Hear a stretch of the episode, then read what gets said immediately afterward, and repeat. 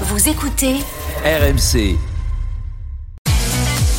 RMC jusqu'à 22h. Génération After. Nicolas Jamin. Avec Polo Breitner, Fred Armel, Yoann Crochet, Julien Laurence, on est ensemble jusqu'à 22h à 20h45. Ça vous appelle au 32-16. Euh, vous vous adressez directement au drôle dame. Oui, c'est un privilège. Quelle chance. Que peu on. Mais ça, c'est à moi de le dire, c'est pas toi de le dire, Fred. Mais Non, mais c'est pas moi. Est-ce que je peux poser une question à, à Johan, par exemple Ah non, euh, Ah non, tu ah non, il prends faut- le téléphone, tu sors de- du studio, tu ok, fais ok, 32-16 et tu poses une question à. Euh, donc on prolonge sur le, le duel entre le Paris Saint-Germain et le FC Bayern. Tiens, mon cher Julien, comment tu le sens, toi? Je rappelle, sans trahir un secret, que ton cœur est parisien demain soir. Où ça va se jouer selon Ouais, toi? Que demain soir D'ailleurs, je serai au match d'ailleurs demain. Ah. Euh, je sais pas pourquoi, hein, j'y vais. je- vais- pareil, premier rang? Entouré d'Enrico Macias et de Patrick Bruel, j'imagine Et Vous Nicolas pourrez me voir en bord terrain, effectivement. Vous pourrez me voir en bord terrain, euh, en bord terrain, dans, dans Ah. l'avant-match pour, pour la télévision Ah, anglaise notamment. Mais j'ai très très peur, pour être honnête avec vous. Hein. Euh, j'ai très peur en tant que supporter parisien, en tant que en tant qu'analyste de, de cette rencontre-là. Euh, je suis d'accord avec tout ce que Polo a dit, forcément. Euh, sur la défense à 3 du PSG, je suis je suis peut-être pas aussi négatif que Polo, même si je pense que Galtier alignera une défense à 4. Euh, dans le sens où si Mbappé n'est pas titulaire, la seule profondeur que tu peux avoir, c'est avec tes deux pistons en fait. Hakimi à droite et Mendes à gauche. Et je pense que si dans, dans une défense à 4, il y a, il y a pas cette, po- il y a beaucoup moins cette possibilité, cette possibilité là. Et je pense que si tu démarres dans une défense à 4 sans Mbappé en pointe, alors là, tu abandonnes complètement quasiment la profondeur, ce qui va jouer en faveur du Bayern et qui les rendra encore plus forts dans cette rencontre-là. Je comprends très bien les risques de jouer dans une défense à 3 contre cette équipe-là du Bayern. Je suis d'accord avec toi, Polo. En revanche, je pense que ce sera encore plus risqué d'abandonner la profondeur si tu joues pas avec Hakimi et Mendes en piston, droit et gauche, euh, que, que de prendre un risque euh, de jouer une défense à 3 contre ces, ces 5 de devant ou 4 de devant, peu importe comment Nagelsmann va décider de jouer. Mais voilà, c'est le problème, c'est que c'est un match qui va jouer sur euh, sur, sur euh, la, connaissance tactique, sur cette expérience tactique. Et pour moi, aujourd'hui, il n'y a même pas photo entre Galtier et Nagelsmann. Et je vois pas comment Galtier pourrait répondre à Nagelsmann tactiquement sur, euh, sur 180 minutes, voire euh, sur prolongation. Euh, pour moi, il y a, il y, a, il y a quand même un, un fossé entre les deux. Tactiquement et sur la forme du moment également, les gars. On a deux, deux formes quasiment disparates hein, entre un PSG qui n'arrive pas à mettre de l'intensité et un Bayern qui monte en puissance, à défaut d'être encore le, le grand Bayern. Tu l'as dit, euh, mon cher Polo. Euh, je rappelle la philosophie du Bayern. Hein, tu dis, si, tu dis si, je, me- si je me trompe, c'est de marquer un but de plus que l'autre. C'est ça. Hein. En général. Si on en oui, prend un, c'est pas dramatique. Le but, Mais- c'est de marquer plus que l'autre. Oui. S'il peut- s'il pouvait en marquer 4 de plus que les autres, ça serait aussi, ça serait aussi Évidemment. une bonne philosophie. Je comprends dans la défense du FC Bayern. Euh, Bon, a priori, on part sur Pavard ou Pamecano de Liert. Ça dépend si on est dans une défense à 4 ou une Ah défense oui, à 3. ah oui. Et ça, c'est la, vraie question. Parce que, euh, encore une fois, euh, la marotte de Nagelsmann version Offenheim, euh, c'était la défense à 3. C'est ce qu'il faisait en général à Leipzig. Euh, c'est ce qu'il a tenté, rappelez-vous, l'année dernière aussi, jusqu'au moment où ça ne marchait pas. Et la presse allemande n'en pouvait plus et donc a demandé à ce qu'on revienne dans un 4-2-3-1 des plus classiques. Sauf que le problème, si tu veux, c'est, c'est la gestion des égaux. Si tu redescends dans une défense à 4, mais euh, tu mets qui devant? Tu mets euh, Choupo-Moting qui est en super forme, bah, tu fais quoi de Thomas Müller qui revient bien? Moussiala, on le met où? On le décale sur un côté. Mince, il y a Kingsley Coman qui est en forme. Ah, il y a, on sait très bien normalement que Gnabry ne sera pas titulaire, il n'est pas en forme. Alors on défense à 4, ok, très bien. Euh, arrière gauche, je mets Davis, mais Davis il n'est pas en forme non plus. Ah, il y a Cancelo, on va le mettre à droite, mais si je le mets à droite, Pavard, je le mets où? Et si je le mets, et alors Cancelo évidemment, il pourrait très bien avoir une défense à 4 demain avec Cancelo côté arrière gauche et Pavard à droite. Mais euh, donc tout ça en fait est très compliqué. Si tu passes dans une défense à 3, ce que je pense qu'il va vouloir faire, il y aura euh, un, un schéma extrêmement offensif, moins que celui euh, qui est euh, qui a été euh, joué ce week-end contre Borum. Je pense que Kingsley Coman sera titulaire parce qu'il est dans une grande forme en ce moment avec un doublé contre Wolfsburg. Il est rentré à l'heure de jeu et il a marqué encore contre Borum. Il sera côté gauche. Le côté droit, ça c'est très compliqué. Ça voudrait dire Cancelo, mais alors tu mets où Leroy Sané? Dans ces, dans ces histoires-là? Parce que Kimmich Goretzka, Kimmich Goretzka, évidemment Moussiala, Müller et Choupo-Moting. Et tu fais quoi de Leroy Sané qui est théoriquement titulaire tout le temps? Et c'est pour ça que je dis que c'est très important ce qui va se passer demain.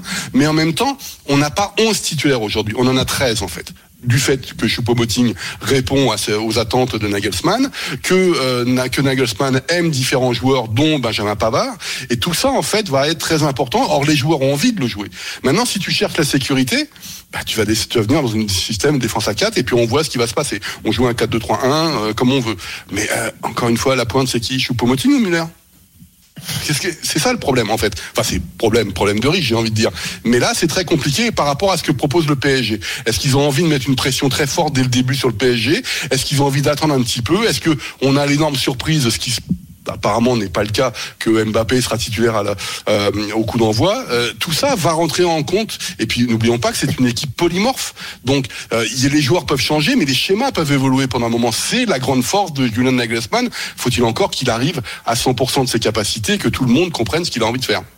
Bon, on verra demain soir. Euh, effectivement, il a l'embarras du choix, alors que euh, Galtier a plutôt le, le choix de l'embarras. Il n'a pas malheureusement euh, 13, 14 joueurs à, à niveau homogène actuellement au PSG. Je voulais qu'on parle de la défense du, du- du FC Bayern. Euh, J'en parlais tout à l'heure, mon cher, mon cher Polo.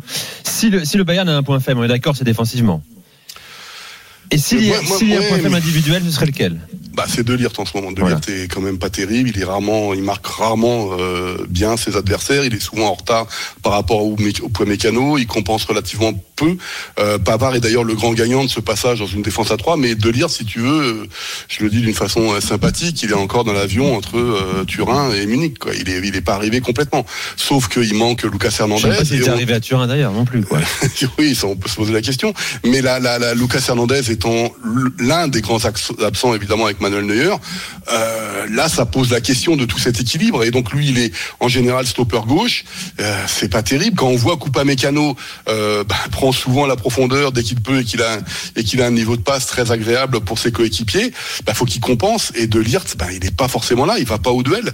Et à chaque fois que le Bayern est en danger, bah, on se rend compte que c'est De Ligt euh, la faiblesse de l'équipe parce que lorsqu'il y a euh, lorsqu'un joueur devrait être hors jeu, ben c'est De Ligt qui le couvre euh, malheureusement et c'est des choses comme ça. Donc j'ai pas envie de l'accabler plus que ça parce que c'est encore un, un jeune défenseur même s'il a une une très très belle expérience aussi bien en sélection nationale qu'avec euh, la Juventus, mais là il faut qu'il augmente de niveau. Johan, toi qui connais très bien De Ligt. Oui, oui. euh, après, euh, de faire jouer axe gauche, euh, je, je l'ai vu en sélection parfois aussi comme ça. Je trouve que c'est une erreur euh, fondamentale parce que c'est pas un joueur qui se retourne facilement. Il n'a pas un gabarit pour se retourner facilement. Et donc, quand tu lui mets un joueur rapide en un contre un, il est en très grande difficulté parce que si le joueur revient intérieur, c'est impossible pour lui de se retourner rapidement et de réenchaîner sur des appuis forts et réaccélérer. Et c'est pour ça que euh, quand vous prenez quand il a éclos à l'Ajax, il jouait axe droit dans une défense à 4. À Turin, où il a été le meilleur, c'est quand il jouait soit dans l'axe, soit axe droit, où il a beaucoup plus de repères, notamment aussi sur les sorties de balles, parce qu'il faut jamais oublier qu'un un défenseur central euh, droitier, quand il joue axe gauche, sur les angles de passe, c'est beaucoup plus difficile pour lui. Donc, euh, euh, je, je, moi, moi, très sincèrement, hein, euh, De Ligt, je m'attendais à mieux à la Juve, je m'attendais à mieux au Bayern. Après, je le trouve pas fondamentalement bien moins fort qu'Upa Mécano sur les matchs du Bayern que je vois. Upa Mécano, je vois beaucoup de difficultés aussi. Euh, pas dans les sorties de balles, parce que là, Upa Mécano a une qualité de, passe verticale qui est vraiment assez, dingue pour un défenseur central, mais sur des, réflexes type de défenseur, je vois pas une très grande différence entre Upa Mécano et De Ligt. Donc évidemment que ça, va jouer là-dessus, mais euh, je reviens juste un instant sur ce que disait Julien sur la recherche de la profondeur si Mbappé joue pas, ce qui apparemment va être le cas, en tout cas pas dès le départ. Euh, si tu abandonnes cette cette possibilité de chercher la profondeur sur les côtés en transition ou même en phase de possession, tu vas les installer dans un fauteuil qui est assez dingue. Parce que, parce que Messi, je le vois mal et je trouve qu'il a plus de mal à faire des défenses individuelles maintenant. Il est plus dans un rôle de playmaker, un peu plus à l'intérieur du jeu, un peu plus au cœur du jeu pour faire jouer les autres.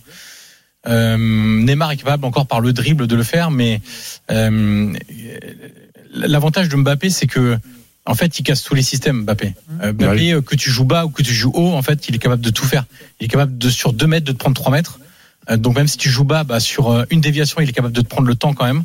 Et si tu joues très haut, j'en parle même pas parce que dès qu'il y a du, du chemin à courir, à couvrir derrière les défenseurs, c'est, une catastrophe pour les adversaires. Donc c'est un vrai game changer pour le coup. Sa présence est déjà une dissuasion quand il est sur le terrain. Ouais, exactement. Et puis oui, il y a, y a ce côté-là psychologique plutôt. Et puis même tactiquement, tu joues pas pareil avec Mbappé que sans Mbappé. Et là, je trouve que euh, si tu abandonnes, comme le disait Julien, cette recherche de la profondeur, t'abandonnes le jeu quasiment quoi. Et, et si tu abandonnes le jeu, ça veut dire que tu vas jouer en transition, mais quels vont être les joueurs qui vont être capables de t'amener en transition rapide vers le but du Bayern et mettre en difficulté les deux qui a du mal à se retourner, les Upamecano, euh, les euh, Pavard, etc. C'est un peu une équation difficile à résoudre, je, je trouve. Effectivement, il y a beaucoup de messages hein, euh, de euh, d'Aftoriens sur Direct Studio qui veulent participer à, à ce débat. Euh, T'as Samir qui nous dit le Bayern va jouer, j'en suis sûr, en 4-2-3-1 pour jouer la possession, pas l'attaque, à tout va. Il a retenu la leçon de Villarreal. J'espère que non, car je suis supporter du Paris Saint-Germain. Euh, on nous dit également, vous avez la mémoire courte. Emery ou Emery a donné une leçon à Nagelsmann au match aller euh, avec le PSG. Attention, il parle beaucoup cet entraîneur. Pour l'instant, il a rien fait. Voilà. Bon. Euh, ça te fait rire, Polo, non? Oui. Oui, ça te fait rire. Bon, il a pas tout à fait rien fait non plus, Nagelsmann. hein. Et puis il a 35 ans, Oui, surtout. puis il est jeune. voilà pour euh, ce PSG FC Bayern euh, demain soir sur RMC en direct du Parc des Princes d'ailleurs. Euh, Gilbert sera sur place avec Daniel.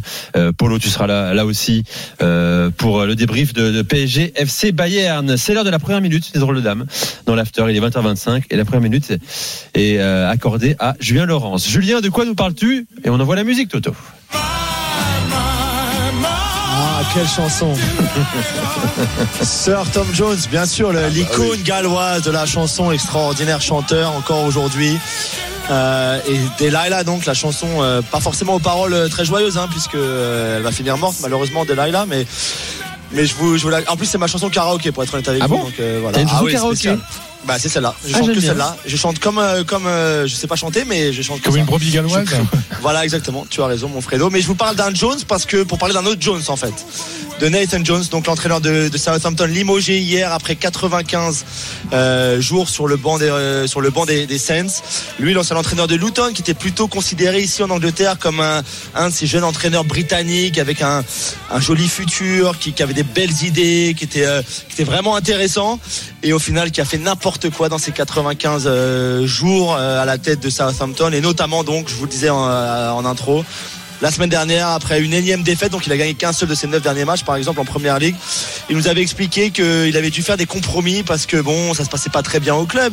Et que pourtant euh, il avait qu'il allait arrêter de faire les compromis parce que bah voilà, euh, le travail qu'il avait fait à Luton était exceptionnel, donc en Championship en deuxième division, qu'il était l'un des meilleurs entraîneurs d'Europe.